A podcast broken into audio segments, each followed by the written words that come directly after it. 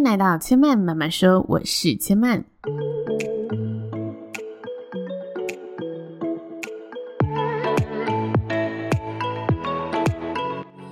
目前频道在 Apple Podcast、Spotify、KKBox 以及 Google Podcast 都听得到。喜欢的朋友欢迎帮千嫚订阅并留言评论，让更多人可以认识千嫚慢慢说喽。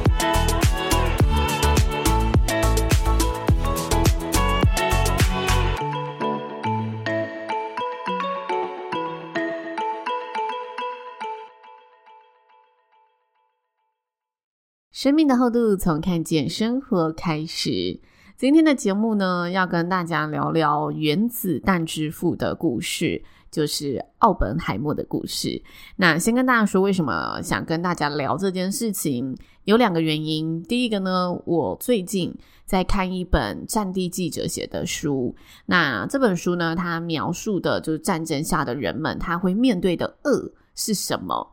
那这些恶就包括了战争带来的不好的影响，以及战争带来的现实层面嘛。如果呢是平常有在关注国际新闻的朋友，一定会非常有感这几年来国际间的一个动荡局势。那乌克兰跟俄罗斯就不用再提了，因为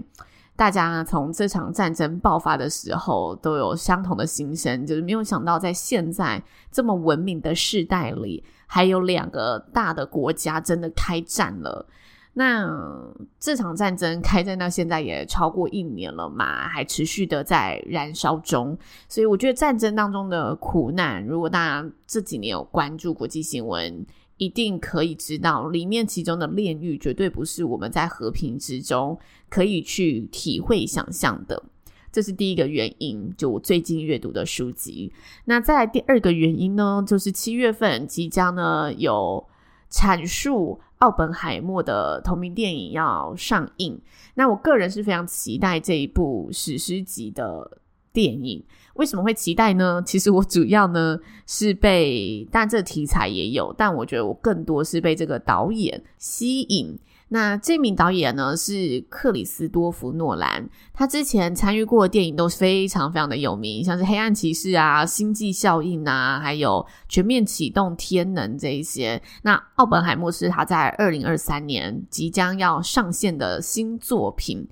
那虽然电影还没有上映啦，我也不确定上映的风评会如何，但是我觉得这个题材，这一位改变战争结局，甚至可以说现在还持续在影响现代国际情势发展的人物。奥本海默是值得大家认识一下的，所以呢，我因为这个导演注意到了这部电影，也进一步的去了解奥本海默到底是怎么样的人物，以及他发明这个核弹的背景是什么。那奥本海默呢，他本身是一个美籍的犹太裔物理学家，出生于一九零四年。从资料看来呢，他从小就天资过人，因为去呃研究他的人，其实在当时的学者都有去访问一些周边曾经跟他一起读过书啊或一起共事的人，大家都这么形容他。那大家形容他呢，是一个拥有广泛兴趣，并且在很小的时候，其实他是接触文学跟哲学、语言之类的，就比较译文类的，比较人家说文科类的领域。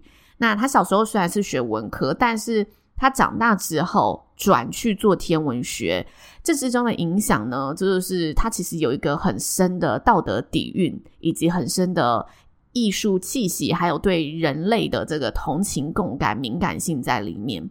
但随着他成长之后，他发现，诶，其实他对科学领域啊，像是天文学啊，以及核能的物理学啊、光谱学啊、量子场论这一些等等，电子的动力学。相当的有兴趣，那他在这方面的研究也非常的杰出，所以在一九四一年代的时候，就是美国参加二战的时候，这时候呢，美国总统小罗斯福呢，他批准了研发核子弹的计划，这个计划叫做曼哈顿计划。那当时呢，在这个计划释出之后，他们当然开始招兵买马嘛。那这时候呢，在美国国防部科研委员会的主席，他是一名教授，然后也曾经是奥本海默的教授，所以呢，他知道奥本海默是多么的杰出，多么的厉害，便邀请他加入这个计划。那也将自己的一些学生啊，陆陆续续的带入这个团队当中。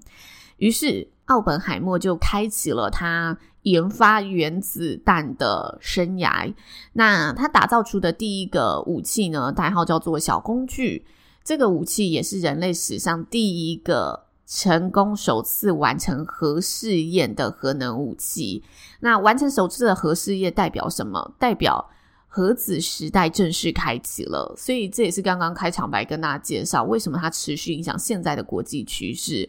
因为现在在国际间，只要你这个国家拥有核武器，就相对于你的武力发展是进步的，是不可动摇的。就像是俄罗斯，他最近对外承认了，他把核子弹放在白俄罗斯，然后也开始部署了。他这个承认跟动作，就是要告诉大家，哦，其他强国，你不要再干涉我了，尤其是美国，如果你继续干涉，我已经告诉世界。我有这个武器了。他之前是有点暧昧不明的，然后没有非常直接的去做这一方面的宣誓嘛。他现在等于宣誓出来，告诉你说，如果你继续干涉，那后果不堪设想。所以这也是为什么说，嗯，奥本海默他的确持续的影响着现在的国际发展。那回到这个故事。他当时呢，打造出了这个小工具，然后也正式呃进行完整的核实验，然后宣告这个核子时代正式的开始了。那这里重点来了，就是呢，奥本海默他在完成第一次原子弹试爆的试验之后呢，他其实引用了印度教经典的波切梵语里面的话，这句话是说：“我现在成了死神，世界的毁灭者。”所以。你可以从他引用的这句话知道，他知道这个后坐力多强，他知道这个武器被研发出来了，他成了这个世界上的终结者、毁灭者之一了。他一方面享受着试验成功的突破跟成就嘛，但另外一方面，他也是最了解这个武器即将对世界所产生的影响力。所以从这句话，我觉得就可以。窥探出没有人知道他内心所承受的矛盾和真实想法到底有多拉扯、多纠结。不过，想当然，在战乱的时期，能够终结战争、取得胜利，一定是所有强国所追求的唯一目标。所以，身为美国的科学家，他仍然是继续帮助国家开发武器。随后呢，他陆续研发出了两枚代号为“小男孩 ”（Little Boy） 和“胖子 ”（Fat Man） 的原子弹。我为什么会把这个名称说出来呢？因为我觉得哇，这名称完全反差！小男孩 （Little Boy） 跟一个 Fat Man（ 胖子）听起来多么没有杀伤力，但其实这两个原子弹就是被植在日本广岛和长崎的核弹，就是。大家如果小时候读历史课本，一定都学到的，就造成了十万人死亡，然后建筑大规模损毁的这两枚核子弹，也是终结二战的核子弹。那也因为这起事件呢，身为开发者的奥本海默在当时也获得了两极的评价。一部分的人们一定很支持他嘛，哇，因为有你的存在，研发这个武器才可以终结战争，然后帮助美国夺得胜利。但有另外一部分人会觉得，你怎么可以这么残忍，做出如此残灭呃人心啊，然后有违人道的事情？所以呢，他其实很清楚自己的发明所带来的结果是什么，因此他也对当时的美国总统表示：“我们科学家的双手其实是沾满了血。”二战结束之后，曼哈顿计划其实也随之结束了。不过，他的科学发明对人类潜在的威胁仍然是非常大的，他也为此感到忐忑不安。所以在战后呢，他积极的主张要禁止氢弹的研发，然后同时呢，在他担任美国原子能委员会主席的期间，他其实也积极的提倡要求国际社会对核能进行严格的。管控，避免国家之间发生核军备的竞赛，防止核武器开发的技术四处扩散。那这部电影它描述的更多细节，就在于奥本海默他开发第一个原子弹的交涉过程，以及去呈现这个主角他的心态是抱持着一份冒着毁灭世界的风险去拯救世界。嗯，真的听起来就是一个非常两难矛盾的心境。我个人是真的非常期待暑假的这一部电影。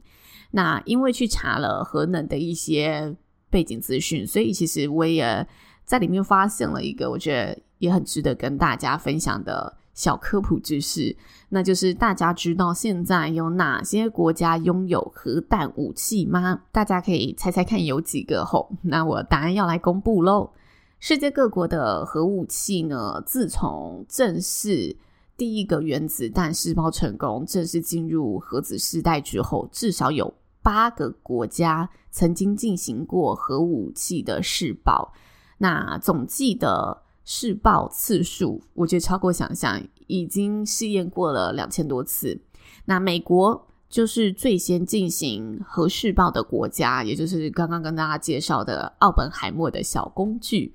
那接下来加入核武器开发的国家分别有苏联、英国、法国、中国、印度、巴基斯坦和北韩。那苏联这个就是俄罗斯继承的武器，因为俄罗斯前身就是苏联嘛，所以现在俄罗斯它公布的这些其实就是当时苏联体制延续下来的武器。那当然，它中间一定有再去做进一步的开发研究。那这是八个已经在世界上大家都知道的，不过还有一个呢，是被外界认为他拥有，不过他一直没有公开承认的国家，那就是以色列。好，所以这个国家也蛮值得大家在关注的。那最近一次呢，进行试验的国家其实是北韩，就是在二零一七年。嗯，如果二零一七年大家有看到新闻的话，当时也是引爆国际间的讨论，就是他公开告诉大家，我核武器持续的在试验当中。北韩一直拿核武器作为他的谈判筹码嘛，所以这个嗯，人所皆知的资讯。不过以上八个国家，不知道大家有没有觉得哪个国家是你没有料想到的国家？但对我自己而言啊，其实在乌俄战争之前，我个人。是没有这么高的比例去关注国际战事的，然后包含关注武器发展的新闻。但是我真的觉得这一战开打之后，在我陆陆续续关心更多这方面的议题时，包括很多人都说今日乌克兰，明日台湾，我自己是认为啦，一般公民基础的防战意识还是要有，起码大家可以有一点点点。基本保护自己的能力，知道也许会发生什么事情。那在这里呢，我想推荐大家一个呃 YouTube 影片。这 YouTube 影片呢，其实一系列的叫做范奇飞的行动代号二零二七。大家只要输入行动代号二零二七，就可以看到它的第一季已经结束了。然后这个影片就是在邀请各个军事专家或者各个跟战争领域啊、两岸。之间国际情势发展有研究的学者一起去共同的讨论，现在台湾面对的国际情势会是什么？然后希望透过这一档节目去建立观众、建立台湾人民的国防意识，让大家可以建立一个基础国防通识课的感觉。我个人推荐是因为第一，我觉得他做的非常浅显易懂；第二，我觉得非常重要，他其实一直强调他不分党派立场。就是这一档节目是没有要跟你分色彩的，所以它其实两方、三方，现在已经三方了哈，各方政党的人他都会去采纳，或者是不管这个学者、不管这个将军、不管这个长官，他是呃自己的个人立场是哪一个党派的，他就是大家一起来讨论你怎么看待国际情势，怎么看到台湾现在面临的局势是什么？